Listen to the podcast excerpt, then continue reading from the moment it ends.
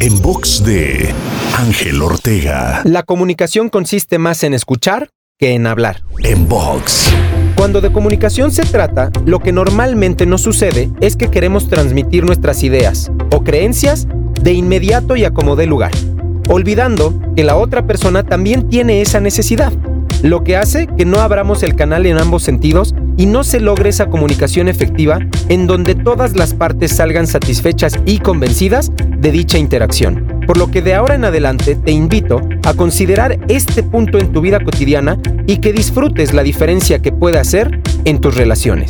Para escuchar o ver más contenidos, te espero en angelteinspira.com.